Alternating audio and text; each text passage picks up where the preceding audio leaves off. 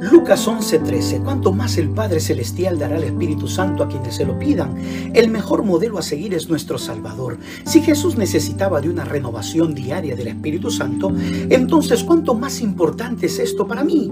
Por eso los discípulos suplicaron, Señor, enséñanos a orar. En Lucas 11 Jesús enfatiza 10 veces que debemos rogar por el Espíritu Santo. Pedir, buscar son verbos que implican una acción para ser llenos del Espíritu Santo. El pedir con persistencia hace más la actitud del postulante y le imparte un deseo mayor de recibir las cosas que pide. ¿Por qué no tenemos más oraciones contestadas? Santiago 4 dice, porque pedimos mal para satisfacer nuestras propias pasiones. Amado Padre, gracias por prometernos darnos a tu Espíritu. Pedimos por el derramamiento del Espíritu Santo y ahora te agradecemos por contestarnos. Enséñanos en descansar en esta promesa.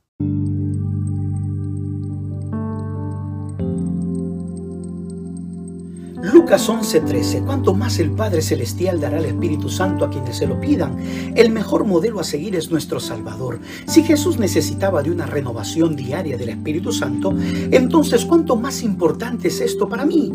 Por eso los discípulos suplicaron, Señor, enséñanos a orar. En Lucas 11 Jesús enfatiza 10 veces que debemos rogar por el Espíritu Santo. Pedir, buscar son verbos que implican una acción para ser llenos del Espíritu Santo. El pedir con persistencia hace más ferviente la actitud del postulante y le imparte un deseo mayor de recibir las cosas que pide.